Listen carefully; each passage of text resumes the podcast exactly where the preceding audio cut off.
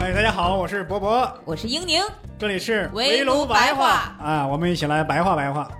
我们两个单口喜剧演员哎，现在都叫脱口秀演员要坚持一下，就了，市场现在都都认脱口秀演员。嗯那就咱们两个就就俩 人吧，俩人一起，主要是聊书啊、电影啊，跟朋友一块儿聊天儿，总之都是一些无用的小知识，希望你们会喜欢。肯定会喜欢。嗯，真的吗？哎，大家好，欢迎大家收听这一期的围炉白话，我是伯伯。 我是英宁，。哎，这一期呢，我们请到了我们圈内久负盛名的老艺术家， 什么圈？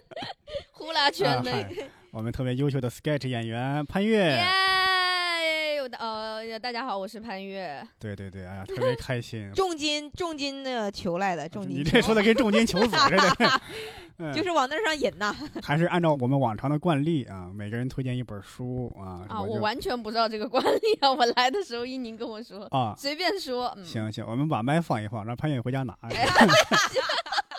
我真的什么都没有准备，我以为我来这让就潘是越宝贝你先你回家读一读。你是不是那种班上的学霸？啊就是我什么都没有准备，一张嘴列出一个书单儿出来了。不可能，不可能，我啊就从来不看 书。你把你兜里掏出来，我看看是不是有书单在里面呢？手手机打 开我。潘宝贝至少读了刘震云老师的一句顶一万句，哦，对那对真对是因对。为他是主演之一嘛，哎是不是？哦，对对，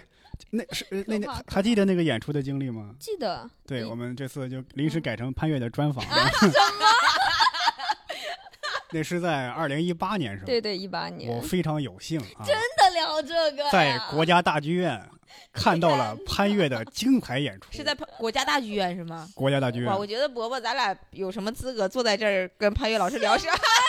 不要这样，一会儿一会儿一会儿潘越行啊该行紧张了。对对，一会我儿已一经紧张了。对对对，蜷等缩等等会儿再埋汰啊。哎好嘞这谢个谢还是惯例，我们每个人推荐一本书啊。嗯我我就呢是是带来一本叫做《与奥逊威尔斯共进午餐》。哇，我我听起来感觉是一跟一个商业大佬，比如哦对说巴什菲么特巴菲特共进那种午餐的那个，呃， 类似，但类他似是哦这个这个这个电影界的大佬啊，是访谈类的是吗？也等是。于是对话集，就是把嗯他们俩的那个对话给选成文字，经嗯过简单的编辑，基本上就跟文字版的录音整理差不 多。啊，我以为哦就跟那种杂志访谈是一样的，呃， 就是呃这类边有似录类音似笔类似类似。博尔嗯赫斯的对对谈录是吗？对对，咱们呃一会儿可以详聊啊。嗯哎英好宁带来什么呢？我带来一本稀奇古怪的书吧，这一次是它的书名叫《What If》。我刚开始还以为是一个喜剧的技巧，What If 是吧？单口喜剧中常用，但是它是讲了一些就是古怪又让人忧心的问题，也是它的书名。就是基本嗯上是有点像咱们小的时候孩子的那种，比如说《十万个为什么》，就天马行空的想象。但是父母一般都不会跟我们说说怎么去解答，因为他们也不太懂嘛。嗯也嗯没法解答。呃，但是这本书里，他这个书里是一个前 NASA 的物理学家，他对用对物理学的一些知识来解释了这些稀奇古怪的问题，比如说，他书里面提到了就是那种。呃，牛排要从多少高空下坠落到地面上是刚好熟的，就是这、嗯这种，这个问题问题真的就是你感觉真的是闲人才能问出来的问 题。 家里就不能买个电磁炉吗？这个，但这个问题确实比那个天空为什么是蓝的这种问题更吊人胃口，真的。是的，是的对。哎，那天空为什么是蓝呢？哦，因为大海是蓝的，是不是？你哎问出我俩了，哦对不起为什么我不好意们小时候明明看过这本 书，现在还去还回答不上来这种问我觉题得？问题也挺让因为人可吊能胃弃口的。弃弃弃李从文了吧？可能 是哎，对，潘越带来什么呢？潘越带来了潘越个 对人，我带来我本人，带来我自己的 QQ 文学，可以哦用 QQ 工具。没有没有，呃，对，刚刚刚刚聊了一下，那我就带来呃我前年读过的一本书，今年和去年都没有读书。今年和去年都在反思这本书，是吧？ 不是，我也我也我也开始反思，是不是咱们电台这个调性，就导致别人以为没看是一件很没看书是一件羞耻的事儿。没有，那我从来没有这么觉得，啊 我从来没有这么觉得。 我本来想为你辩护一下，你这我跟你说，我很喜欢买书。 潘越用亲身证明了什么叫一句顶一万句。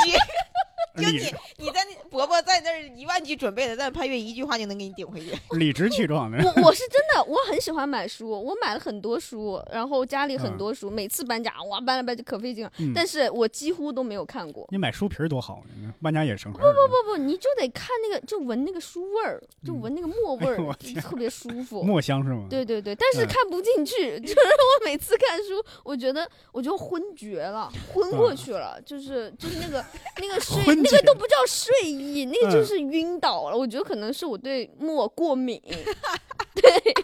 你说潘越他，真我 的。太喜欢潘越了，真的我太喜真的欢就了。你这抽嗨了，感觉是但你同时觉得很香，同时又过敏，然后书中毒。你哦，对对对对对对，嗯我那每上一学次的时候是怎么上的？我我上学时都 睡着，我课哎呀本我从来不看，我就老师读出来，我能听 进去，我没有听过这么奇怪的理由。真的。那我有一个问题，就是，呃，像你们演员肯定是要读一些台本儿，我算嗯什么演员呀？你我也是不你怎么是演你是员的，嗯，就是看那些台本儿的时候你也会吗？还是说只就是台本儿的时候会觉得这是工作就台本，你就说剧本啊是剧吗本剧本，嗯，嗯，会。也会，那是从一而终了。嗯 你看那是电子从一版的而不就行了吗？潘越这个是这是在我常识范围之外的人，是我在理解范围之外。看书会晕， 哎，伯伯，咱俩今天是不是带了书来了？咱俩把书对对扔对扔到五十米远外，不然是一会儿潘越录着录着睡着了。我给你们分享一个经历，我小时候我读那个韩寒的《三重门》，当时很喜欢韩寒，是因为嗯我看他那个博客， 嗯我很喜欢他。博客不就很短吗？你看完了主就要看是完电了子书不会睡 着。我就去买了一本《三重门》，哇，给我看的哟！我的老天爷，就那本书，我我每次就是上课偷偷看，嗯然后偷偷看都看睡着了， 就老师以为是我听讲听睡着，其实我是看《三重门》看睡着的。后来我跟我同桌分享，我说为什么我那么喜欢韩寒，可是看这本书还是会每一次都看睡着，因为爱的太深沉 了，我朋友 说，有没有可能这本书就是不好看？ 但是拒绝承认是吗？没有，后来我发现确实《三重门》不太好看，嗯啊，我是真的觉得不太好看。就在那个年代，呃嗯这本书呢，就是韩寒在书里还是展现了一些比较他故意反叛，有种那种感觉。有天赋的作家的这这啊个对对对对对对对，基本素质吧。哦嗯但是你说这书是多好呢，也确实谈不上多好。我就感觉他故意在做一个特别老成的人，然后写写一些特别反叛的东西。嗯，能能看出来他那个很多修辞啊，是故意向一些像钱钟书这样的作家靠拢，哦就哦喜欢对对对对对喜欢掉书袋，一张嘴啊，这就好像托尔斯泰笔下的谁谁谁，哦嗯就这种这种写。法。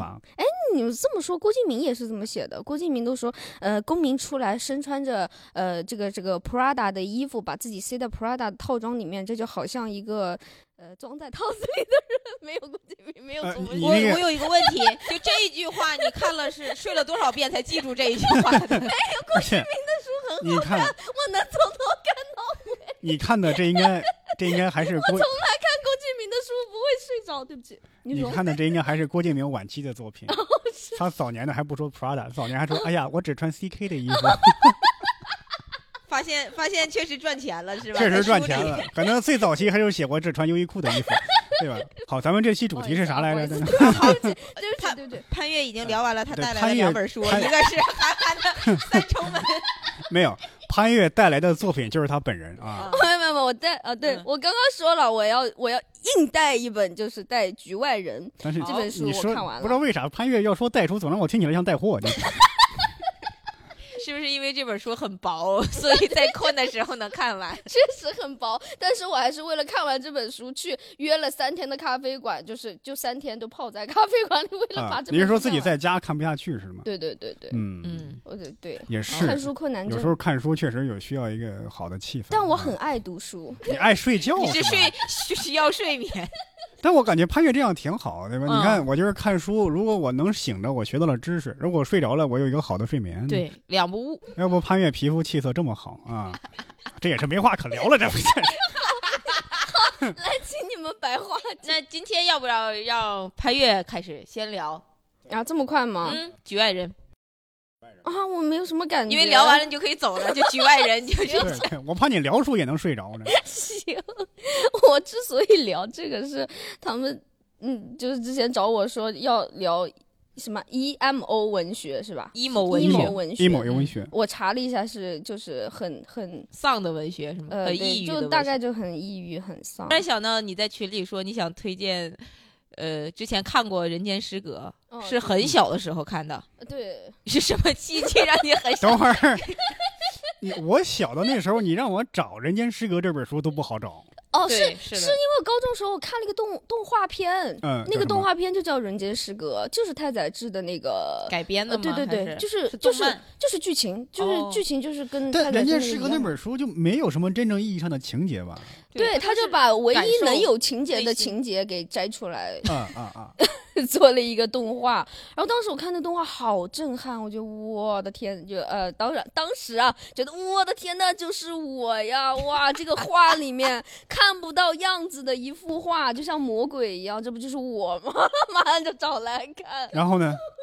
然后就睡着了嘛。对，差不多就边睡边看，边睡边看。日本文学比较容易看进去，是因为嗯它的翻译比较像人话，就是中国人能看懂。我小时候看那个欧是欧亨利小短篇小说集，嗯嗯，我真的我就是睡到昏天黑地，因为根本看不懂他说的话，我不觉得是人话，他每一个字我都能看懂，但是他说的什么哦，意思、这个我有感受。我嗯看那个嗯艾伦坡的翻译短篇小说集的时候也是，看不懂。哦，就是看每一懂个字我都认识，但是连成一句话我看不懂。对对对翻对，译就他很他有难时看候懂。他有时候就是直译嘛，那个语法结构还是那种欧说欧化的那种结构。对对对对对对嗯对，你一定要把自己陷入到那个情境里面，觉得自己是个欧洲人，然后你大概就能大概理解。啊但得是反得正带得穿上西装外套，戴上礼帽，在家看 才才有这个感 觉。穿上对梁文道那个样子，你就能看懂了。对啊，所以，所以我当时看那个《人间失格》，我就觉得能看懂我、嗯我我小时候看的，就是它比我小时候看的那个青春疼痛文学还要再更疼痛一些，我就很喜欢。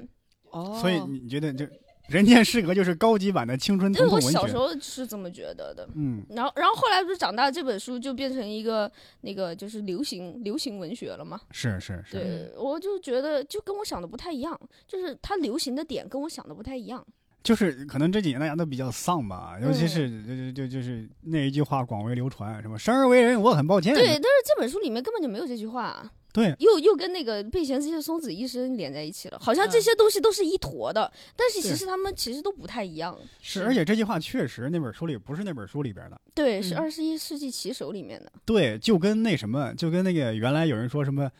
泰戈尔《飞鸟集》里边有这么一句话：“世界嗯上最遥远的距离，哦，不是生离死别，而是我站在你面前，你却不知道我爱你。嗯，”泰戈尔的《飞鸟集》里根本就没有这句，那是哪来的这是一群学生自己编的啊？真的疼啊呃痛？文学哦，真的完全没有啊！啊，完全没有这句。泰戈尔都没写过这样的诗，真的啊，嗯，还有还有还有另外一个就是那个，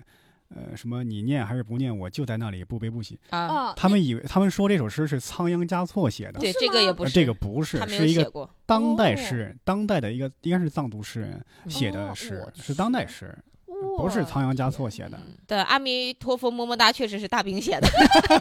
谁古代人写不出来这玩意儿。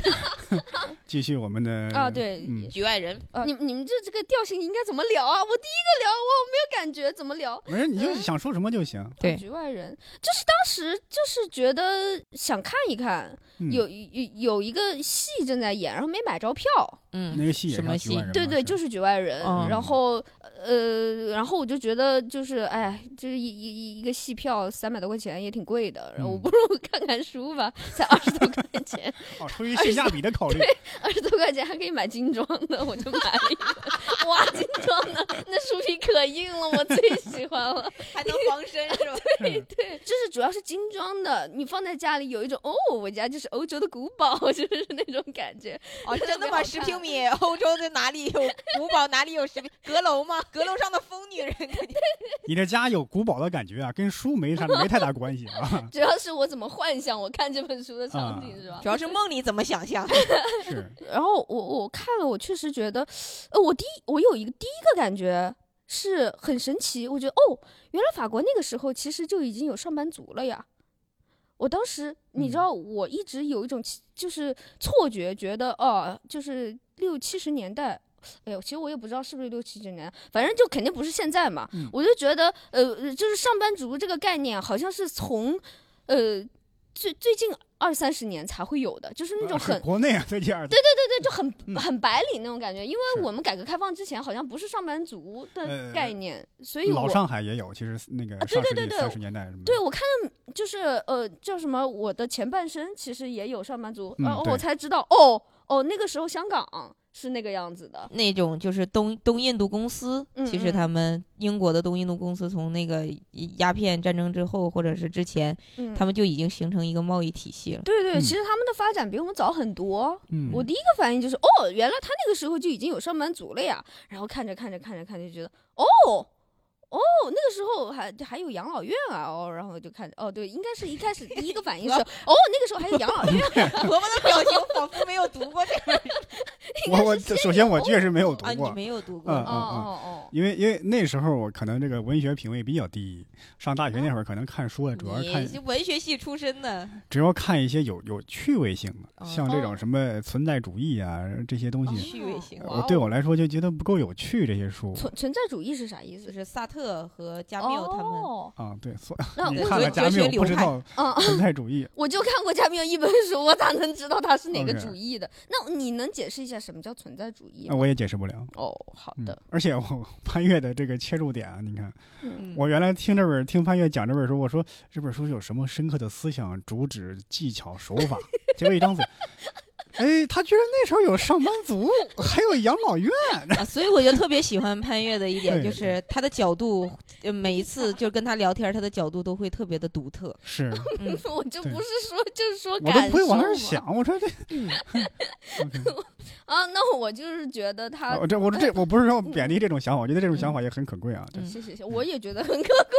因为我觉得既潘然越哎你这可么能自信直那我就不直说接 潘越直接聊感受是，是因为觉得觉得其实《局外人》在这嗯几年这本书已经就是被大家列为必读的书籍了。啊，嗯是吗？是的，但我还凡是很冷但凡门喜呢但凡喜早啊就，不读不独不独特了是 吧？突然不独特了。我说了一本超级冷门的书，但你两年前看的时候啊，还是挺啊独特的啊，想 OK OK，行，搂回来了。 对，呃我我我觉得我看那个葬礼那段，就是一开始就是一个葬礼嘛，其实其实我当时觉得哦。呃呃，今天妈妈死了，也许是昨天。对嗯对，其实第一句话就还挺挺悲伤的，就是这个开头就蛮吸引我的，然后就，呃，就看，就是他那个翻译确实也是有点让我有点看不懂，但是还好还好，后面看进去了，觉得自己是个法国人了，就能看进去了。但但是我我觉得那个葬礼，其实当时我看没有什么感觉，就是嗯直到，呃，就是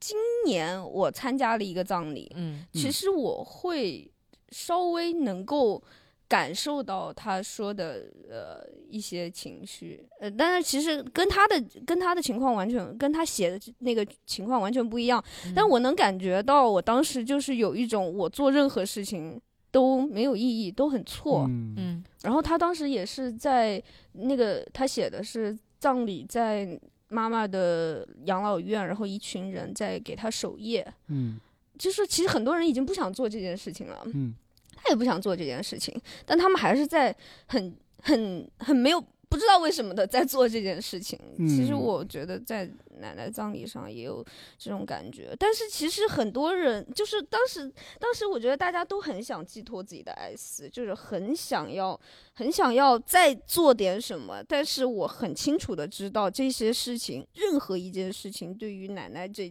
她已经没有任何呃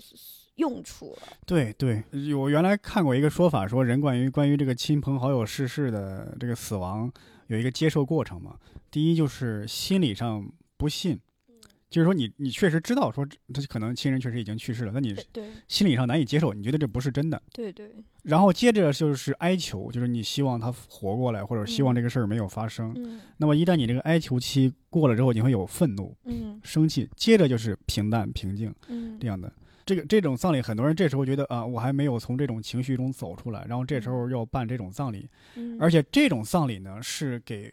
活的人办的，等于有时候对是对。对，是的，嗯是的，这时候你会觉得怎么这么麻烦呢？怎么还要做这些？可能有这样的情 绪，是我觉得很荒谬，但是呢，你又你又没办法说这些，因为你一嗯说就会觉得你这个人太那什么不了，敬，嗯，对吧？嗯对你的长辈，对你的逝去的亲朋好友，你不够尊敬。对对嗯对，就是我觉得很多时候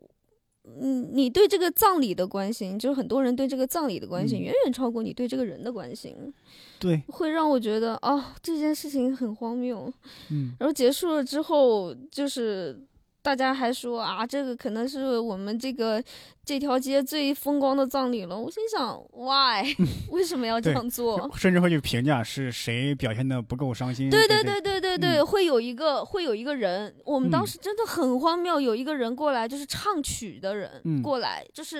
呃极尽全力的想要让大家哭，然后嗯他就、呃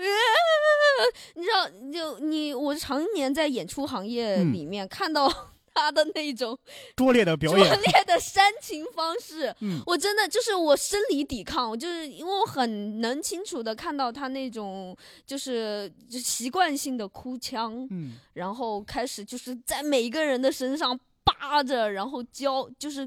希望我们跟着他一起哭起来。他要去扒别人吗？他是扒我们，就是等于是呃，就是有几有几行人会一个嗯一个给奶奶敬礼，然后他就会在每一把就是。一个先是儿子女儿，然后嗯他就会就是说今天是母亲节，可是你们的妈妈已经永远的离开了你们，就是让让使劲的哭。这个相当于一个葬礼的主持人是吗？呃，他是他是哭丧的，啊，像嗯就是专业哭丧，相当关于专业哭丧婚，礼就司是仪那个对就有点对像《马大帅》里面他有一有一次，就是啊赵本山老师演的那个，哦嗯去为了挣钱嘛，哭丧，啊，对对对对就对是那对个，对，就是你要在这个葬礼上，你们就是整个氛围里面哭的越厉害，就说明你们对奶奶的爱越嗯深。嗯，所以他就会带着我们大家一起哭。一开始先是带着儿子女儿，然后再带着媳妇儿，然后再带我们。嗯然后就是本来我是挺伤心的，然后他这么一哭呢，我就觉得有一点不太伤心了，因为甚实在至有是一太种荒滑谬。稽的嗯那感觉。其对实有你在很那个场合很滑里，稽其实也像这个书里的那种感觉，就是对局外人，对对对对，我我其实其实我还没有真正感受到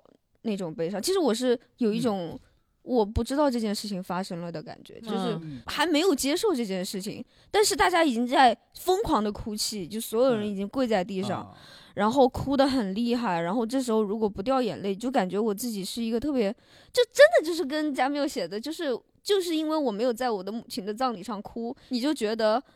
我不爱我的母亲，嗯，嗯，然后你就嗯认定，就是最后他是在法庭上，别人以此认定他是一个就是很冷血的人嘛，大对概对是这，个因为意思因为大概这个故事讲的是，可能跟伯伯老师稍微聊一句，哎，就是说他这个主人公他妈妈呃呃去世了，嗯，然后但是他不知道什么时间。其实为什么说这句话特别的，呃，一个是很有悬疑性嘛，就是引人入胜，想让大家往后读一点。然后第二个就是说，其实他这第一句话就奠定了主人公在这个书里的基调，就是他不在乎这个世间的很多事情，他不在意。所以这个书名叫《局外人》呢，其实就是这个主人公就是对对很多事情都是有有一种置身事外的感觉。嗯，对就对对连妈妈去世了这个事情，他也没有特别大的感触。然后从这个感触出发，然后引到了嗯潘越说的那个，他在葬礼上他也没办法哭出来，然后他开始自我反思，然后以至于在妈妈的葬礼上呢，他偶然的一个事情让他成为了一个杀人犯嫌疑人。然后最后是法庭到最后这个结局审判他的时候，审判他是死刑，他一点都没有想为自己抗争的意思。具体的一些很多细节我也有点忘了，但是我印象特别深刻。然后他好像是在那个监狱里有一个自我剖析的独白，他就嗯说看那个监狱外外面那棵树，他说如果我在这个树看这一天，看这个树，我也可以无无所事事的过一天。嗯然后我在这个监狱里，我到最后我也能习惯这样的生活。他有一句话让我印象特别深刻，他说人到头来其实什么都能习惯。嗯我嗯我觉得这句话，我当时看到这句话的时候，嗯为啥我现在都我看这个书也五六年前了，嗯就这句话，当时我觉得振聋发聩，嗯，就是觉得人好像，你说包括就是亲人离世啊，嗯你的事业不顺呀、或者你甜蜜或者怎么样，但是每一种生活你到最后都能习惯。嗯对，对是是，是的，嗯，这包很括正常嗯那那有时候你你这种所谓的大起大落干嘛？你这个心情怎么样？那有时候就会觉得，那我可能有一瞬间不高兴，但我不可能把这个不高兴的情绪维持个几十年，维持个一辈子呀。那我嗯总得过下去，那我有各种方式来宽慰自己。嗯嗯而且我听下来，就感觉就是刚刚潘越说的，就是在生活中啊，我们有时候会有一种抽离的情绪，是就是我在观察，虽然我是人在这儿，但我的情绪上、心思上，我会抽离片刻，嗯去第旁观者的角度来看待这个。当然，这个书里写的这个人会更极端嘛，可能因为嗯小说它要方便表达主旨，对，嗯他等于是整个人完全是抽离于世界之外，好像一个外星人的视角在观察人类一样，有这 种。感觉嗯他特别适合做脱口秀演员，就观察。我不理对解。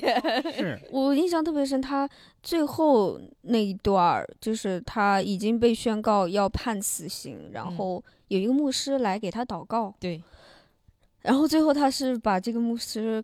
就是嘶吼着赶走了这个嗯牧师。哇，我当时觉得特别震撼，就是就是我觉得就是人类已经没有办法帮助他了，嗯 任何任何就是就是寻求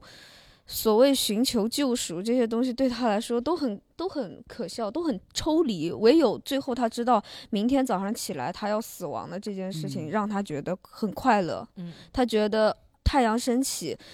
每一个人要去。各自的地方，但是这些事情与我毫无关系。嗯，我现在看到的天空，这是真实的，这这件事情让我感觉到美妙和安稳。嗯我我最后要被吊死，所有人要因为我被吊死而欢呼，这件事情让我感觉到幸福，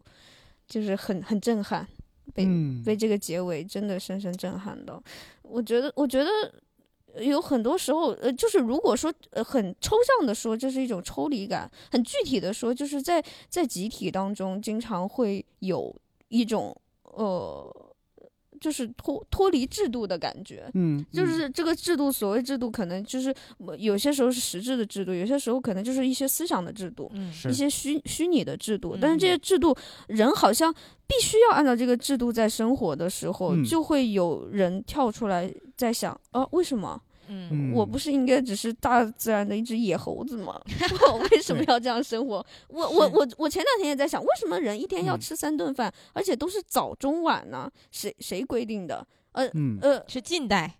清代的时候还一天只吃两顿。啊，是吧？是对的啊，对我对就一天只吃两顿也很奇怪啊，就为什么非要中午晚上呢？就是其实其实中午这个时候拿来就是呃就是晒晒太阳不是也挺好的？下午吃饭，然后我夜晚吃饭，那不是很舒服吗？就为嗯什么一定要这样？其实也这这只是一个这只是一个就是诡辩啊，我我我当然知道它背后的原因，嗯，但是嗯只是我只。只是在想，为什么不可以很、嗯人有时候知道我就是可以下午吃饭，就是嗯可以晚上吃饭，但是你经常这样做，你会变成一个奇怪人，你会和其他人没有办法好好相处，嗯，嗯就是对，这我是一个比喻而已。因为我跟潘越是特别好的朋友嘛，嗯我经常听潘越聊天的时候，就是他这些想法。虽然潘越说他没有读过什么哲学的书籍啊，但是我 觉得，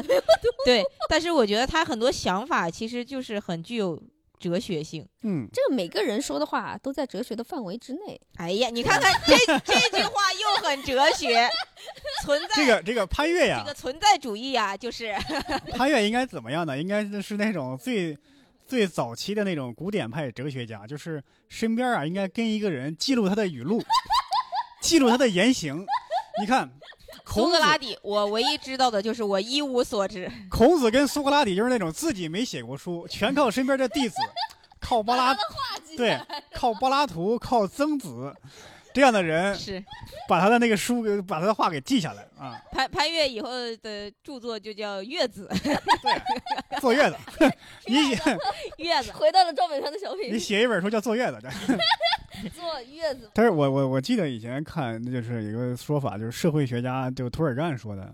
他说像葬礼啊这样的一个呃呃形式，它的意义是啥呢？就是亲戚朋友一个大家族需要一个名目来把大家都召集起来，增强我们这个家族的内部的凝聚力。 嗯嗯，这个葬礼有这这种仪式有这么一种实际的作用。嗯甚至啊，甚至就是那种啊、法庭审判、枪毙犯人的公开方式，嗯是为了增加这个社会的凝聚力，给你做一个，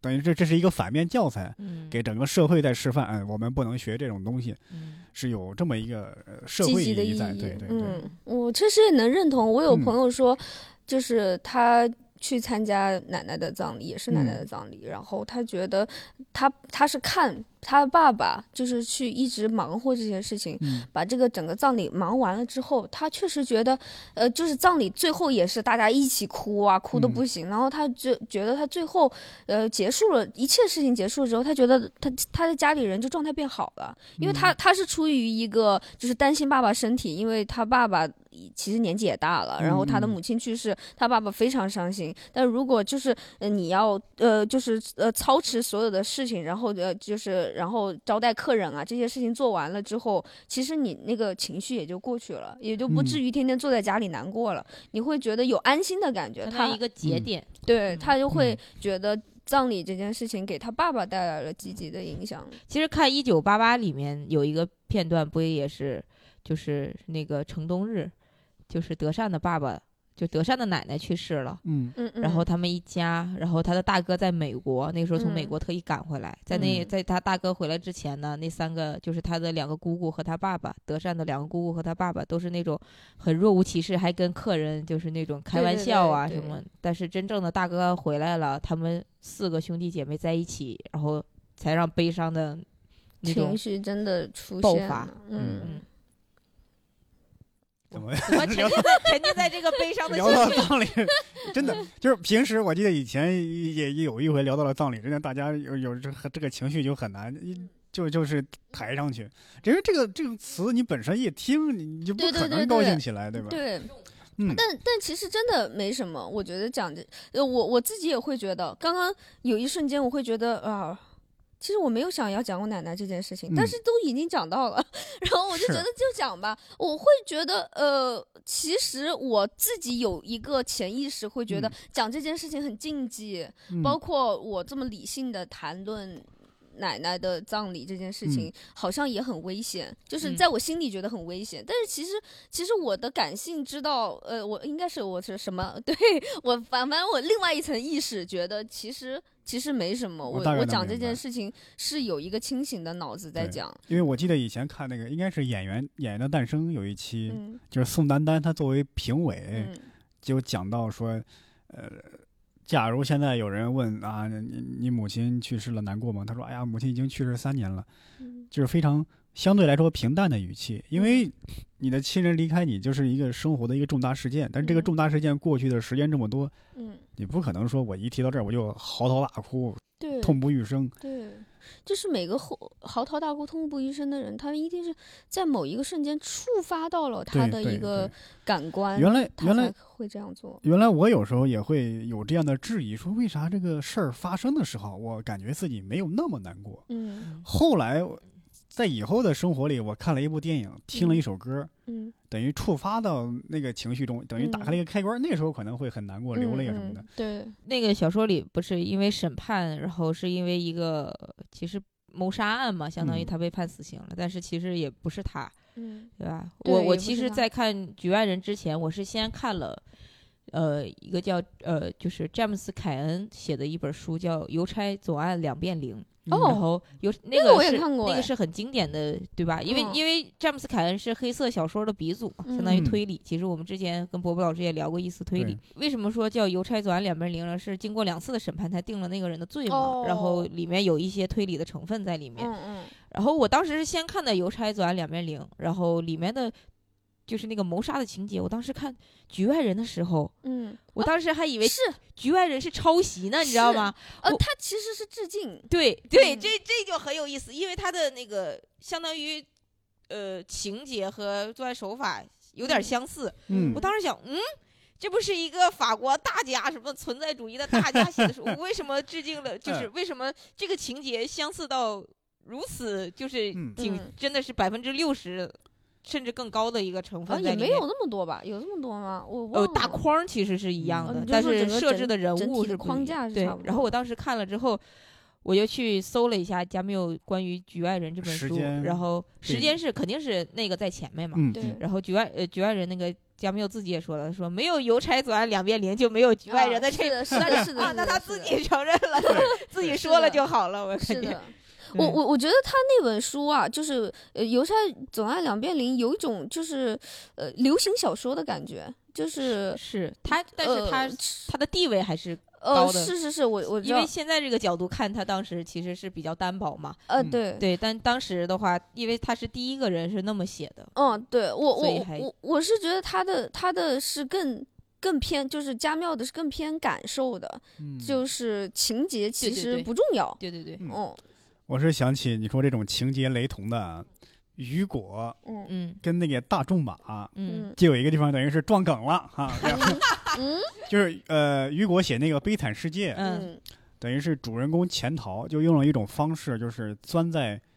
棺材里把他给活埋了，嗯嗯，然后之后哦再出来。嗯嗯而那个大仲马在写《基督山伯爵》的时候，哦嗯基督山伯爵也是装成一具死尸，嗯把那个死尸换下来，自己冒充死尸，这样逃出去。你这么说，那那那福尔摩斯也干过，对哎这么说，那那那朱丽叶和 罗密欧也干过，啊对，对，当时我一看，我去，大仲马跟那个雨果俩人呢是同一时代的，嗯而且俩人私交还不错。啊，哎，我都怀疑他俩是，反正咱俩都用这个情节吧，你也别说我，可我能也是别聊说出你。来，就跟我对们对喜剧对演员聊素是材似的。哎呀，这个梗我先说的，我能不能？ 但是现在，呃，这个年代，我们对这种撞梗、抄袭的事儿，我们看得更严厉一些。对，但当然也有人说这是致敬。嗯，但是我觉得情节就人也就做那么点事儿，，对， 啊就情节就那么点儿，主要是那个时候啊，情这个呃，作案手法也有限。我在看外国电影还有外国小说的时候，嗯也跟潘越一样，就是那种跟主旨毫无关联的事儿啊，哦，它往往会吸特引别你，在意， 因为这特个别在意，中西方都有很大的差距嘛，啊差啊异嘛。对 对，你比方说，我在看嗯那个电影《小丑》的时候，嗯嗯故事背景是一九八四年，嗯呃，他要拼命渲染这个小丑这个主人公啊，生活有多惨。嗯，嗯结果我一看，生活在一个公寓里，跟他妈妈住一个房子，有电视 机， 对，特别有冰箱，水电暖齐全。嗯，你对比一下同时期的中国，这个生存的条件、住房条件，对中国对你这对得是干部家庭。嗯你想，两个人住那么大房子。你在那时候的中国，一般人可不具备这条件啊。他想家用电器，你看那时候赵本山家用电器手手电电筒呗，那你看里面还能拿出对也是汽水对来，，农村的农村里边能有个手电筒就了不得了，他还有那么多东西，你还埋怨自己的生活的惨，你惨哪惨？你惨哪儿了呀？对我我这完就全跟跳跳戏，跟伯伯有有相同的感受，就对是我最近又开始重温《一九八八》，然后他们不是说那个三姐妹家有一个就是善宇的妈妈，其实过得他们家过得特别穷嘛，嗯然后我我一看那还有冰 箱、大电视，还有那个什么，就是有一个很有名的电影，根据一个同名小说改编，叫《愤怒的葡萄》，嗯就是反映当时农民这个破产，生活很悲惨，嗯被大公司的掠夺，嗯就是不得不背井离乡。然后这部电影呢，本来呀说要在苏联播放，以反映资本资本主义的对劳动人民的腐蚀。啊，结果据说苏联审查电影的人一看，这些背井离乡的农民啊，个个都开着车走的。 那是上个世纪三十年代、四十年代，一群美国家家户户破产的农民都有车开，你让苏联人怎么看？嗯，你就你就说嗯那些别的，比如说什么在在路上的那种凯鲁嗯亚克他们那写的那个书，说叫什么垮掉的一代嘛，嗯我想垮掉那不得过得老不好了。对，一看是个公路公路小说，开个车横跨美国，我当时想。一那是一九几几年啊？那时候六几年、七几年那时候垮掉的一代嘛，六几年七有有轿车，还能三四个人一起去出去玩儿，轿车，我的天！我说你们这这这你你不们被垮谁垮？你就被资本主义给腐蚀了。 那个《La La Land》里面不是也讲了她一个落魄女演员，嗯，然后就参加舞会，然后几个人参加舞会完了之后，她开车走了。 就我们是参加完舞会，骑着自行车，看外国电影你千万别看那种反映主人公多么苦、多么难的电影，他们再苦再难都比咱们好过呀。 包括那个，你看咱们聊过那个莫泊桑写那个项链儿，主人公说：“哎呀，家里只雇得起一个佣人。”哦，对对， 对，你在想这个佣人就没有家庭吗？ 就就看这个啊，我们真的是抽离了， 我们是这个读者里的局外人。我只有看那个余华老师的《活着》，会有我这过得太惨了，只有一个老黄牛，咱们咱们聊的是不是有点太偏了呢？跟这个文学的主旨没有任何的完关全系没。有很开心啊。潘越有时候可以可以常驻，成为我啊们固非定常的固跑题主播我不的。喜欢看书， 我们需要的是不喜欢看书的视角。 所以潘越的局外人的部分到此告要一讲段还落。能再讲。 我们开一个下篇，对对，下对下篇局啊外人讲下，进局之后的故 事，局外下人。局下 下里巴人。对伯伯老师呢？我这个呢是刚刚说过，叫与奥逊威尔斯共进午餐啊，不是晚餐啊。哇，你接你接在潘越后面这个炸场的压力就很大，你得聊得特别有意 思。我们追求的不是这个吧？就是奥逊威尔斯呢，可能大家都知道。哦，我不知道，介绍嗨介绍这这你人也咋这么介会绍打介绍岔呢？这是啊他也不认识。他的代表作，你们可能知道，嗯叫《公民凯恩》。啊，嗯很有名的一个电影。哦，奥辛威尔斯呢，就是那种天才级的导演，就这一部电影都够他吃一辈子，嗯，啊，等于是奠定了他这个世界电影大师的地位。到嗯现在呀，你一看各种的电影的排行榜上，说起影史十佳、百佳，这个不是前前三就是前十，反正、嗯，是教科书，甚至有时候会。排第一、排第一。呃，但是这个人呢，他的成就几乎是止步于此了。这到底 预期违 背。但是啊，嗯没他后想边到也拍过一些重要的片子，但是嗯影响力就不如这个。嗯，究其原因调呢起，太高了。呃要，求太高了。就是因为这个人他的自身的一些运气不好，可以说，也可以说他这个人性这个性格脾气不太好。嗯嗯，他呢是属于那种年少成名，十几岁就开始做话剧啊，做广播剧就很出名。嗯嗯他有一个事儿就足以登上这个这个这个传播学的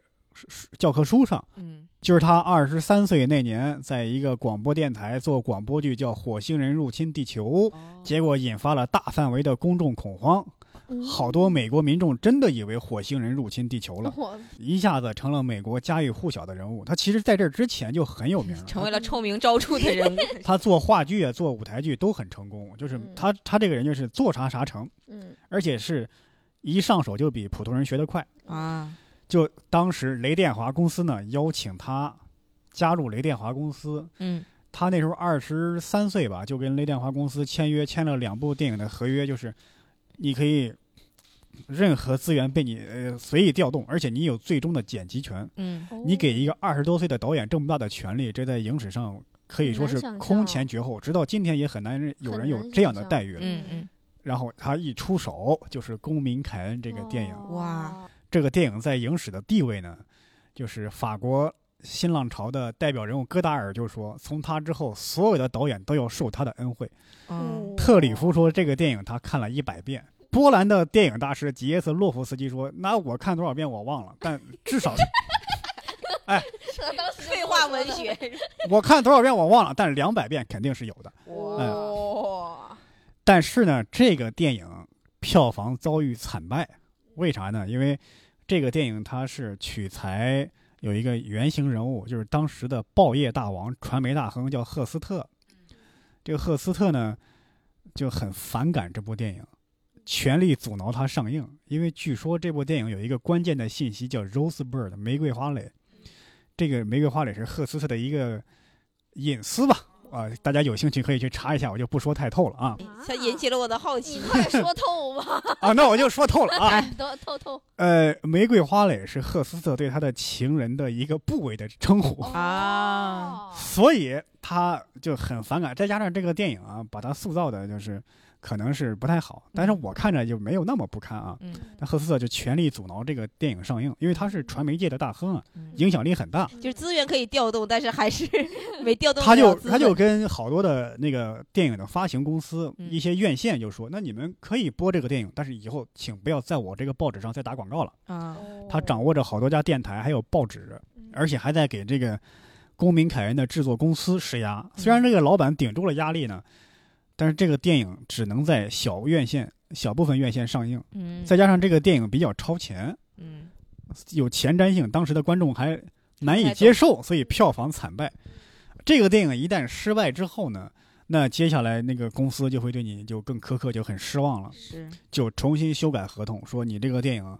你不能再剪辑了。然后第二部电影他在拍完之后呢，呃，这时候美国参加了二战，他要有一些亲善的使命，等于是代表美国政府出使巴西。嗯但在这时候，电影已经拍得差不多了，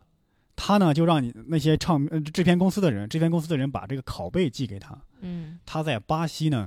呃一边剪辑这个，一边负责政府给他 派定的任务。嗯另外一方面，这个人又是吃喝玩乐，又特别喜欢这些，就在嗯巴西又吃啊喝啊玩儿什么的，再加上他在巴西也要拍一部电影，他这个美国总部的人等不及了，直接替他剪辑，完全违背他的原意，然后又啊是惨败，接连两部电影惨败之后，公司大公司所有的公司都不敢用他了，嗯等于是说他在导演生涯就基本上要宣告结束，嗯他就决定我要当演员，因为其实这个人长得挺帅的。嗯，他原来又是做舞台剧出身，嗯经常一张口就是莎士比亚的台词。嗯当演员呢，也相对来说比较成功，但是他不想仅仅是当个演员，他经常是这样：我当演员就发展人脉嘛，攒钱、发展人脉、拉投资、拍电影。嗯但是大公司不敢用他了，找他拍电影的人都是那种，哎，我还想利用你的名声呢。啊一般这样都是粗制滥造一些 B 级片儿。这个人又很有很有个性啊，经常是拍到一半儿不想整了，就扭头就走人了。嗯一群人在原地等着他，就哦然后他也不来，慢慢下去名声越来越臭，晚年呢就非常落魄。嗯落魄呢正好碰到一个他的一个崇拜者，一个新年轻的一个导演，就给他在他晚年的时候，八三、八四、八五那几年做了一次采访，不不止一次，好多次，俩人说嗯话。那个人呢就在公文包里放了一个录音机，嗯然后俩人聊天儿，当然是经过他同意的，经过他同意就在聊他当往年的那些事儿。这个录音呢，在他生前没有被发表，坊间原来一直有人流传说哦奥辛威尔斯晚年有一个访谈，呃这个真假难以辨认，直到二零一一年，这个录音整理成文字发表出来了。嗯大家看完这个文字，也就是那本书叫《与奥辛威尔斯共进午餐》，看完这本书，你算是明白为什么这本书直到这么多年才公布。嗯，因为这本书里边就是这个人说话口无遮拦，你就感觉这人是一个种族歧视者、性别歧视 者、恐同人士，而且还有一些这个反动倾向。天哪，因为这人他他这人，因为他毕竟这年本纪书，怎么过审呢？因为他一辈子就比较落魄嘛，所以他嗯再加上他站上认识好多人，嗯，他抖了好多人的隐私啊，哦啊、比方说什么凯瑟琳·赫本啊，嗯是个那个演那个卡萨布兰卡那个男主角呀、嗯卓别林呢，还还有那个一些更有名的，甚至他认识罗斯福这样级别的人物，还有一些像那个，呃。呃，著名哲学家罗素，这个这还有萨特，他一张嘴全是这样的他人，连起来了，嗯他就是他等于把那个年代的欧洲的、美国的一些知识分子、一些政界的人物全都给联系上了。嗯再加上他过得很落魄，所以愤世嫉俗，张嘴就是这些人，他全的一个都瞧不上，恨不 得垃圾，对，差不多就是这个德行。但是呢，就我感觉这个人等于，但是你能见到这个人立体化的一面，因为这话嗯是他亲口说的，嗯你会感觉这个人确实很有才华。另外一方面呢，又缺乏安全感，嗯再加上脾气又很暴，就确实又很有魅力，很吸引你，一个立体化的一个人物。嗯嗯他讲了很多事儿，他比方说他自己亲口说，他说啊，有一天凯瑟琳·赫本跑到我房间说，他被霍华德·休斯给我去， 就 就就这种话，那你肯定在现在都说性别歧视嘛，嗯而且。凯瑟琳·赫本是奥斯卡影后，嗯嗯，影史上顶级的演员。霍华德·休斯呢，就是美国一个传奇人物，一个著名的企业家。嗯呃，钢铁侠的原型就是霍华德·休斯，哦，我刚想问是不是好，这名听着好耳熟，就是就是，包括那个莱昂纳多拍的那个传记片《飞行家》，嗯就是霍华德·休斯的故事。嗯呃，他还讲了好多，而且这个人有点那个种族主义的倾向，就是他种族主义呢，就是他丝毫不隐瞒这一点。嗯，他说：“哎呀，这个人，我跟你，我就讨厌爱尔兰人。”这时候，他的那个跟他对谈那个人青青年导演说：“哎呀，你你不能这么说，我就这么说。” 然后他说：“你这话可能不是你本来的意思，你也有爱尔兰的朋友，嗯，我就是讨厌爱尔兰人，就是我本来的意思。圆都圆不回来是吧？” 对，他说：“我还没跟你说匈牙利人呢。”嗯，他说：“他说我跟你讲，匈牙利蛋饼，匈牙利蛋饼怎么制作？匈牙利蛋饼，那那第一步呢，准备好淀粉和水；第二步呢，去偷两个鸡蛋。我的天哪！就是这个人，他他我现在能理解伯伯说说对这个书里，而且这个人呢，他为了找钱拍电影，嗯他什么都干。他去参加过一些一些脱口秀节目，嗯拍一些呃特别烂的广告。呃，但是因为种种原因，还因为这个反而得罪了不少人。锋芒太外露了，他对就是，他说话的时候会抖露一些当时不光是好莱坞的消息，就是一些那种政治界的那种密文，嗯无从考证，不知道真假。就是好莱坞有一个明星叫克拉克·盖博，嗯就是演那个《乱世佳人》嗯那个，呃，反正演过很多著名的电影。他老婆是这个自自空难，遭遇空难，很多人以为是一个事故，但是奥辛威尔斯说是德国特工干的，说那个飞机上不光坐了克拉克的老婆，还坐了好多美国的顶尖的物理学家。哦德国人为了打击美国的科技，就在这个美国境内把这个飞机给打下来了。为了阻止这个美国的军工事业科技发展，然后他说罗斯福知道这个事儿，但是呢，罗斯福害怕公布之后引起公众恐慌，导致公众开始迫害身边的呃美籍德国人，所以就没有公布这个事儿。罗斯福还说：“哎呀，我跟你，我们俩都是最好的演员。”但这个事儿你无从考证，往往是从他的嘴里说出来的。他还说一个事儿，说是当初，呃，有那个有一个演员，他在参与拍那个反映古罗马题材的电影的时候，他为了让这个群众演员动作整齐划一，就做了一个手上扬的动作。嗯后来这哦个电影公布之后，这个动作就被希特勒学过去了，就成了希特勒的纳粹礼仪。啊我去，对，他是他是这么说的，很多，但是这种秘闻只有他知道，历史学家都不知道。他说，他说历史学家他也得承认，他他们不知道，是我知道，这是一个事儿是真的。哇，好想看这本哦 书啊！这个细节也太打动人了，这个就是你在看的时候，他一张口好多那个时期的好莱坞明星、政坛、文坛、文化界的人物，这里边他张口就来，因为他确实认识这些人。这怎怎么感觉像北京出租车大 爷呢？他高级版的出租车大爷能拍出公民凯恩的大爷，啊，这是公民凯恩大爷。这是这啥都知道，上到国家政治，呃下到他还说过，他说他的《公民凯恩》上映之后啊，博尔赫斯评价不高。我一想，博尔赫斯不是盲人吗？ 后来他说，当然那个时候他说博尔赫斯还没有盲，他说嗯博尔赫斯在说这个电影啊，呃。跟个迷宫一样，然后他说话就更损了，因为博赫博尔赫斯半盲嘛，他看啥不是迷宫呢？就 哎，嗯你这个我都不敢接呀，你这个吐槽他说的，啊啊，他他自己说说的啊啊啊萨特也不喜欢公民凯恩，啊，然后旁边有人帮他打圆场，他说他他说我也不知道萨特为啥不喜欢公民凯恩，可能因为我这个公民凯恩是个喜剧嘛，萨特接受接受不了喜剧。其实咱们看来，公民凯恩根本就不是喜剧，嗯是个正剧，可能略微带一点喜剧元素，但没人会把它当喜剧来看。但是他觉得我拍的就是喜剧。 年代不一样了，鉴于他本人是导演， 你不同意也不好反驳，对吧？而且他特别讨厌希区柯克和卓别林，嗯他说希区柯克拍的电影，那那那个那个各种，因为他很看待这个技术上的东西，嗯什么那种那个打光能那么打光吗？那太差了。那个后窗后窗那个电影拍的特别烂，嗯，然后别人说那个《迷魂记》，《迷魂记》更烂。结果嗯五十年代还是六十年代啊、别人排那个百大电影的时候，本来《公民凯恩》是第一，嗯结果后来《迷魂记》变第一了，《公民凯恩》成第二，《公民凯恩》成第二，又把他气得够呛。啊嗯，他是晚年的时候又想拍电影。嗯，一开始找了那个杰克尼克尔森，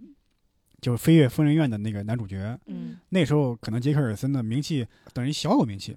没那么大名气。公民那个杰克尼尔尼克尔森说：“我愿意免费拍这个。嗯”结果当时因为种种原因，这个计划流产了。又到晚年的时候，到他去世的前几年，又找杰克尼克尔森，杰克尼克尔森就开出了很高的价格嘛。嗯他就说：“你原来你原来说能免费的，这个尼克尔森说，那我原来确实是能免费，但现在我这个身价就把他给打发回去了。而且他很生气，说杰克尼克尔森，你这当年我的晚辈，原来都是求着我办啥事儿的，现在让你的经纪人又来打发我了，就有很大的怨气。嗯，嗯，他最烦的还是卓别林，为啥那？烦的挺多呀。他说他讨厌卓别林，还有那个伍迪·艾伦。嗯伍迪·艾伦，他说伍迪·艾伦这个人一看电影就透着一股子自恋，这个心里有病，他的拍的电影就在就是在治疗他的心理疾病。他说这不挺好吗？他但是我总觉得这个描述还挺精准的。对他看人确实又很精准。嗯他说他说卓别林这个人呢，没念过多少书，就是终生都在为自己这文化水平低而自卑，所以嗯平时呢就喜欢把自己冲得很高雅。嗯啊我还以这不为，就所我以吗所以 才不，所以才不开口说话拍默剧呢。 我呃，他就说，呃，有一次，他说，他说那个卓别林拍那个烂片儿叫啥？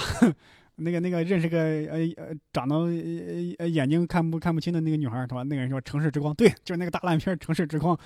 然后还有观众互动，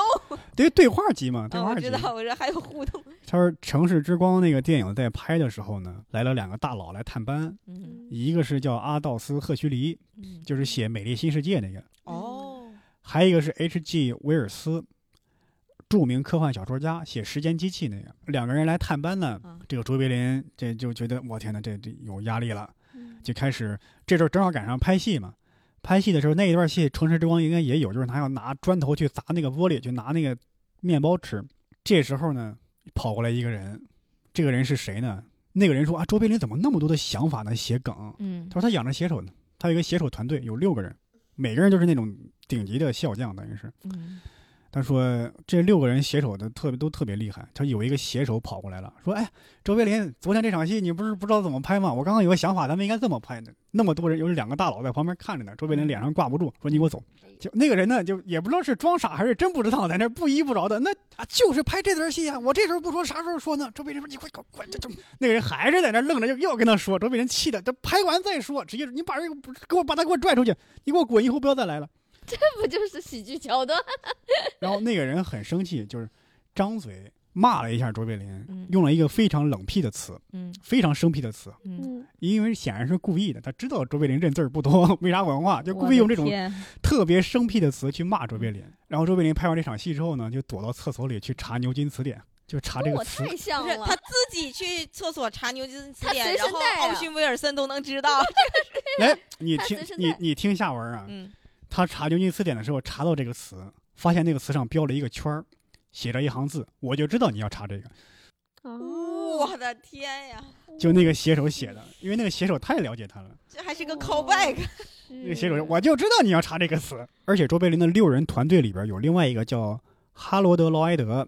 这个人哦也他也是个笑匠。也成了一个著名的喜剧导演，在嗯当时跟卓别林他们是差不多是不相上下的，嗯嗯，只不过是在后世都大家把这个人给忘了，可能不是专门研究电影史的人不记得这个人，嗯嗯或者说你真的是特别喜欢看那个时候的默片。嗯嗯，这个人也是顶级的喜剧导演，而且在威尔斯眼里，他可能比卓别林还要更好。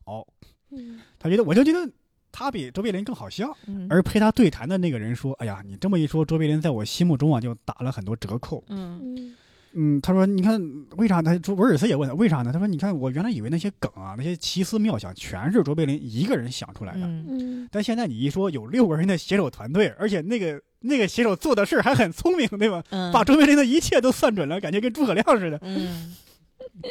然后他说，威尔斯说其实不是那样儿，就是卓别林的天才就在于他能把这些笑点融合在一起，而且加上一些诗意的东西，加上一些嗯美的东西，这个是能够打动观众的地方，嗯这个是高级的地方，嗯嗯这是其他的那专门写笑点的人他们做不到的一个嗯一个一个地方，嗯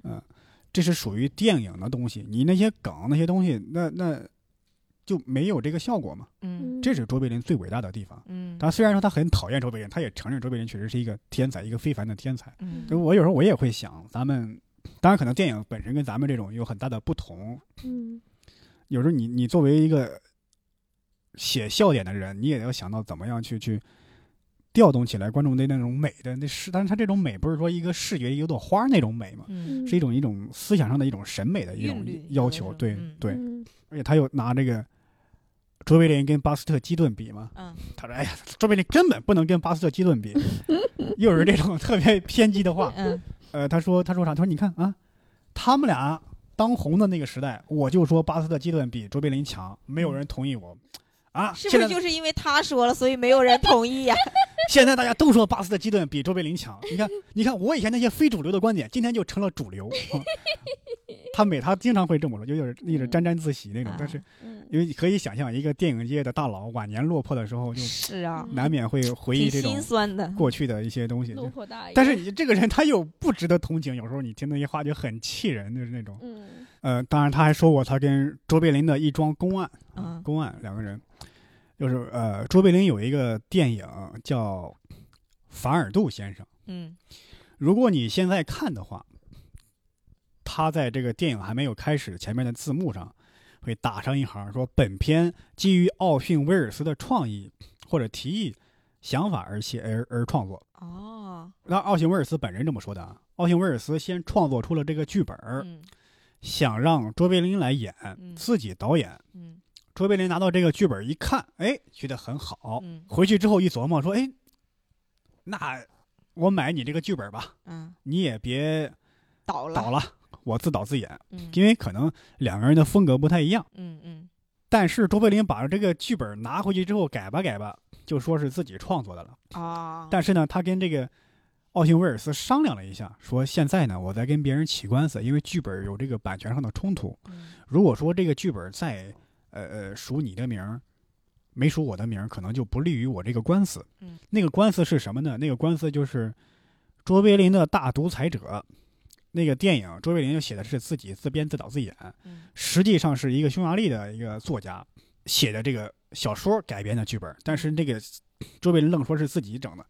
啊，当时就打官司，后来呢是庭外和解，卓别林赔了那个人九万五千美元，这在当时是一笔巨款。嗯嗯但是卓别林在自传中还写，其实不是那么回事儿啊，我根本就没有抄袭别人的东西，我没有侵占别人的东西。那实际上，对方的律师就有这种完整的证据链，能证明卓别林就是侵权。嗯嗯那么这个官司在打的过程中呢，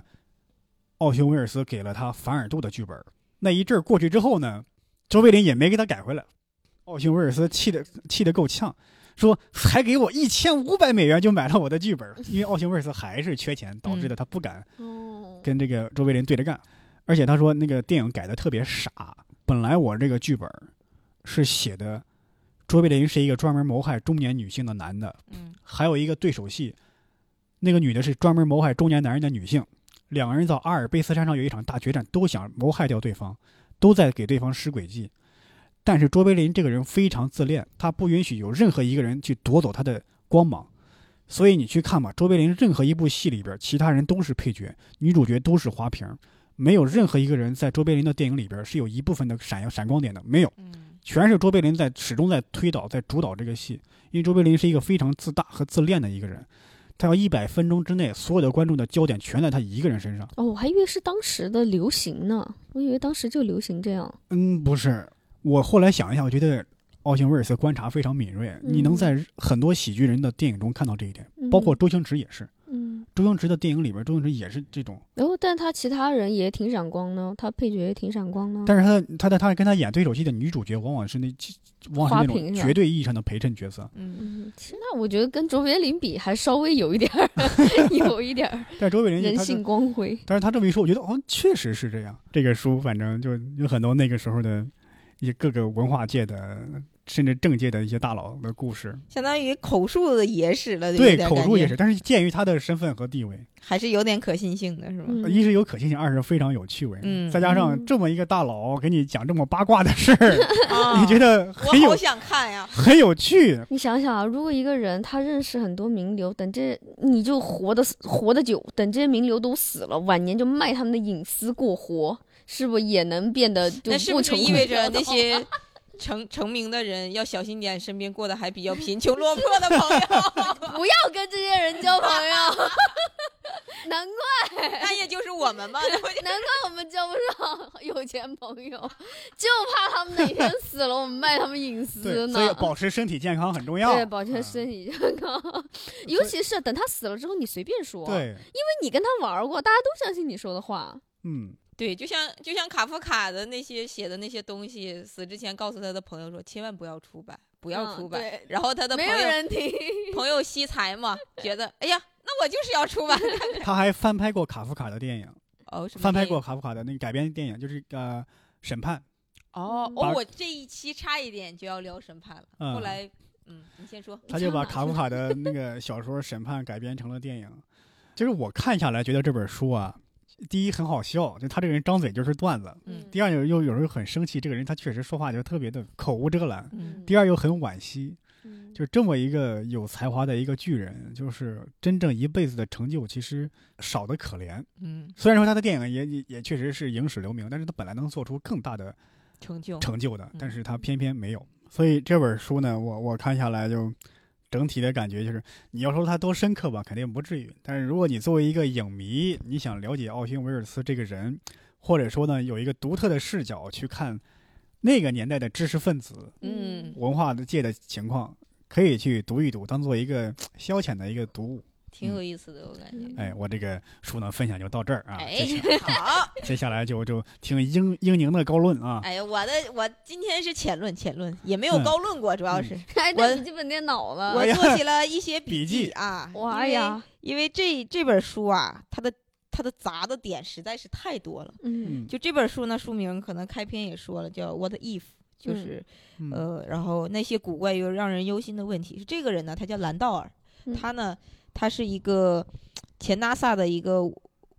物理，就是机器机器人方面的一个工程师。他后来就辞职了，辞职了，开始全全职就是画漫画。然后，但是呢，他一直还是对科学和数学比较热爱，然后他就开了一个网站，就是这个网站呢，他就说你你可以随便谁来跟我提那些你脑海中稀奇古怪的问题都可以，我要是能就是给你解我我用我的知识，或者是他后面还有一些化学方面的朋友，一些嗯其他社科类的朋友，我都可以给你解答，我们就就相当于一个网站上的十万个为什么。嗯然后呢，就发现啊，就它里面这本书呢，相当于一个合集，就是他挑了一些大家问问的那种真的是稀奇古怪的问题，他做了一个合集，有的一些解答了，有的一些没解答。比比如，说，嗯，没解答的是哪个呢？就他说有一个可以实名提问，也可以匿名提问。有一个匿名提提问者就提问了，需要需要多少射向美国的核导弹才能把美国夷为平地？ 嗯，他就把这个题目列出来了，但是他没有做任何的解答， 我也不知道，他应该是知道，但是他不敢解答。他应该能算出来。对对，然后整整个这本书呢是比较有，说实话是比较承认看也是比较有童趣的一个想法吧，就是你感这个觉问题是金正恩问的， 有可能， 我们怎么我们三个都是被对威尔逊附体了这一回？对， 然后还问了一些，比如说还有一些什么稀奇古怪，我就挑了几个，我觉得挺有意思的。有一个人就问了，说电在电影《雷神》中，男主人公就是雷神嘛，曾经用他的那个手中的锤子转起来，就转出了一股龙卷风。他说这在现实生活中是有可能的吗？他回答了，说不可能。 就这么结束了吗？对，我以为会论证一番他呢。没有，他有的是给了详细的论证。就这本书呢，我觉得就是怎么说，他有的问题啊，感觉能通俗易懂的他解释， 嗯但是他在这本书里，因为他是物理学家嘛，他还有一些数学方面的朋友，就用一些很科学的公式来论证这个东西能不能成。就感觉我小的时候的那些奇奇妙妙的想法，有十万个为什么的那些东西，问父母他们是不会告诉你的。你问科学家，科学家觉得你小孩有毛病。 但是在这里面，就是你可以肆肆意妄为，你怎么问都可以。比如说这个匿名提名提问者都问出了这么丧心病狂的问题，然后他有的一些细节的题，他会列出一些非常科学严谨的公式来论证这个东西是成立的还是不成立的，就感觉是很多思想实验吧。就是、嗯呃，我估计大家应该能听过这个题，就是就说有一个思想实验叫如果地球上所有的人都尽可能的挤在同一个地方，然后一起起跳，然后再嗯下、下落，就是落地。他说在同一全呃全部在同一时间同时落地，他说这个地球会发生什 么？防疫政策有一点不符 合，啊，这本书 这本书出的时候还没有疫情，对，对我觉得他这种他这个书就是作为喜剧演员来看，就感觉很好玩、很荒谬的问题嘛。作为一所以个，我想知道这个答案是什么。嗯我先说，我第一次看到这个题的时候，不是在这本书里，是在一个也是类似于这种呃思想型的实验，嗯就是提出来这一个问题，然后当时的论证是一些。就是相当于网友热心的论证，就是说可能地球会偏移啊，或者怎么样，大家会论证。然后后来他给了一个科学的数据，就是说根本没有任何影响， 就是对于地球来说是没有任何影响的。他说全呃可能地他说地球的质量是所有人类质量的十万亿倍以上，嗯嗯所以所有的人，比如说七十亿人口，他说能挤在一个什么样的，就是能容纳七十亿人口，就是人挤人的话，他就理论上他说，我们就假设在罗德岛，嗯美国的罗德岛，嗯他说这样的话可以容纳，就有点像《三体》，最后大家都聚集在澳洲嘛，那是人类最后的聚集地。然后他就说，同是起跳再落下，他说可能地球只会被向下推到。推的距离不超过一个原子的宽度，就非常的微妙。但是他说这个呢，会产生后续的影响，就是那个巨大的声浪会把每一个人都震聋。，哦振聋之后，他就说，而且逃逃就是相当于有序的撤离是一个几乎不可能的事情，嗯嗯就是哪怕是就比如说七十亿人最外围的人，最外围的人，你呃开始向邻近的那个罗德岛，比如说马赛诸塞州的涌过去，但是就是从概率学上来说，任何两个相遇的人几乎不可能说同一种语言， 就是从概率上来说，然后也没有人熟悉这片区域，所以呢，这个州呢就会变成了就是最原始的那种社会环境，就社会阶层分明，嗯就是有有力量的人会占据这个世界的主导，嗯然后呃，暴力随处可见，就相当于世界末日一样。然后所有的什么淡水资源呀，什么有效的分配机制根本就没有办法建立。然后他说，不出几周，数十数十亿的人就会在这个岛上死去。他说，人类倒不至于灭绝，但是人口会锐减。但是他书里最后一句话也说了，讽刺的是，这个事情对地球几乎没有什么影响， 甚至于人口的锐减还会对地球有像环境会产生更好的影响。对，然后还有一个问题，我觉得也挺逗。他这个网友提问就是说，我有时候骑自行车去上课，但在冬天骑车实在是太冷了。如果我想让我的皮肤像太空飞船一样重返大气层是那种的温暖起来，那我需要骑得多快？ 就你感觉这帮网友真的是每天真的是没有事情可做，就想这些奇奇怪怪问题。然后他就列了一堆数学工程式，然后他也解释了，就是重返大气层就是太空飞船的表层升温，像我我理解的就是小的时候科学知识告诉我们是是因为摩擦生热嘛，但是他说不是的，是因为那个飞船啊快速的。就是飞行的时候，其实它是相当于压缩了前面的空气产生的热能，就相当于打气筒的那个原理似的。嗯然后说是因为这样它才生热的。他说，如果呢这个网友想要把他面前的那个空气温度提高到二十度，就是室温二十度，他说你需要骑到每每秒两百米。 我天， 你就感觉，就有人提出了一个特别荒谬的问题，有一个人用科学的方式提回答了这个荒谬的问那题。自行车不散 架了吗？对呀、我当时想，哦，那如果把跑车的挡风玻璃拆开，是不是可以做到？这车开得太快了。这太太温暖了。然后还有说说那个这个就跟疫情有点关系了，就是嗯也是个思想实验，说如果把地球上所有的人都各自隔离开来，并维持几个星期，他说这样的话能彻底消灭消灭感冒嘛？他说的不是疫情，就是因为因为这个书出之前还没有疫情呢。嗯嗯他也正经的解释了一下，他说呃不考虑经济方面的损失啊，因为如果把所有人隔离起来，那大概每年呢就是基本上停摆几个星期，会造成数万亿美元的损损失。就是这样的冲击，他说全球经济已经会崩溃了。他说，如果在不考虑这层关系的情况下呢，如果把全全世界的陆地面积分配，那么每个人能分配到就是两公顷多一点的土地面积，就是人和人最近的距离是七十七米，嗯，就相当于是一个有效的安全隔离范围，就是把所有的人口分散在全全世界各个地方。嗯但是他说，这七十七米的间距间距呢是非常有可能阻断这个病毒的传播的。他说，但是这是有代价的，因为大多数陆地不适合人类生活，有的人有的人 会会懂，对会分配到撒哈拉沙漠， 或者是南极洲的中间。嗯他说，就是如果是呃这样的隔离的政策呢，其实病毒十天之内会被清除干净。好，他说免疫力比较低下的人是不可能在十天之内把这个病毒彻底排除。干净的，就相当于你这些十天之内的人排除干净了，但剩下的人还会再给传染给你，就是相当于他没有办法，就这个是他回答这个网友就说这个方案是不可行的。嗯，其实我感觉每一个都不可行，谁会真的这么去干呢？ 哎，对啊，你把人隔开，那得了病的人不还得着呢吗？对，哦对啊他因为嗯他就意思是，病毒不可能是在十天之内完全的消除干净的，就是这个哦病毒在在就是在这个地球上，它只要生存一天，嗯你光靠隔离的政策是没有办法把它完全消除干净的。嗯然后还有一个特别丧心病狂的点，就是说，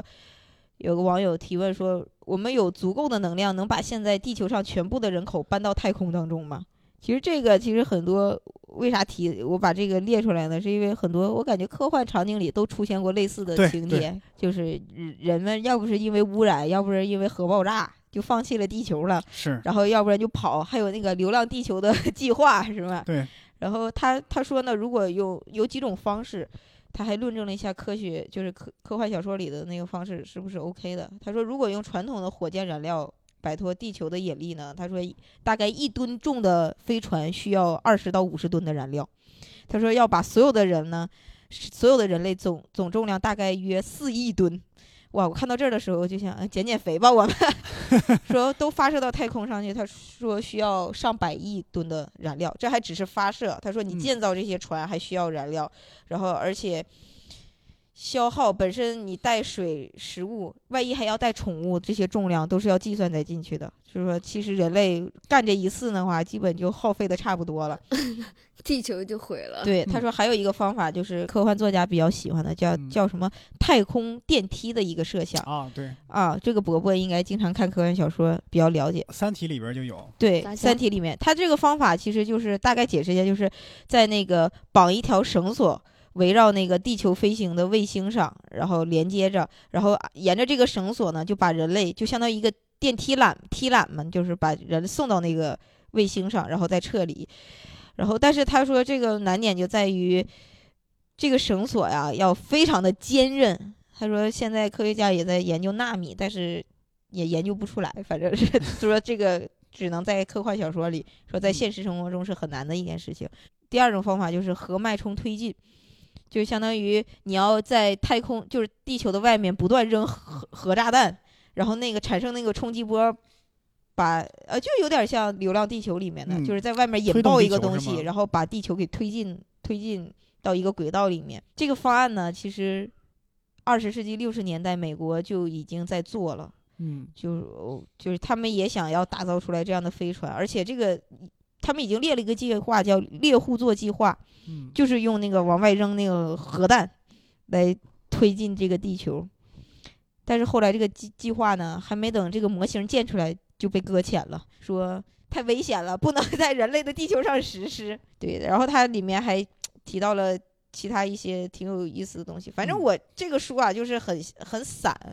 我觉得如果就靠问题串起来。嗯对，靠问题串起来。它里面就讲了好多乱七八糟的一些。他说，如果每个人有且只有一个知心伴侣，那这个人随机匹配会发生什么？就是知心知心伴侣，知心伴侣，就是 soul mate，嗯就是那种感。嗯觉。还有一些，比如说，呃，如果地球上所有人拿着激光笔同时照向月亮，月亮的颜色会发生变化吗？就是他提了很多一些一些，就是你感觉。在我的脑海中不会存在的问题，嗯那知心爱人那个答案是啥？好像也是不可能，反正就是说很难的一件事情。但嗯是他他论证的过程当中，其实是很有意思的一件事情，就是嗯你看那些公式啊，就一本正经的跟你 解释这个问题，这胡说公式八我道。看不懂啊！ 嗯，我觉得反正我是没太看懂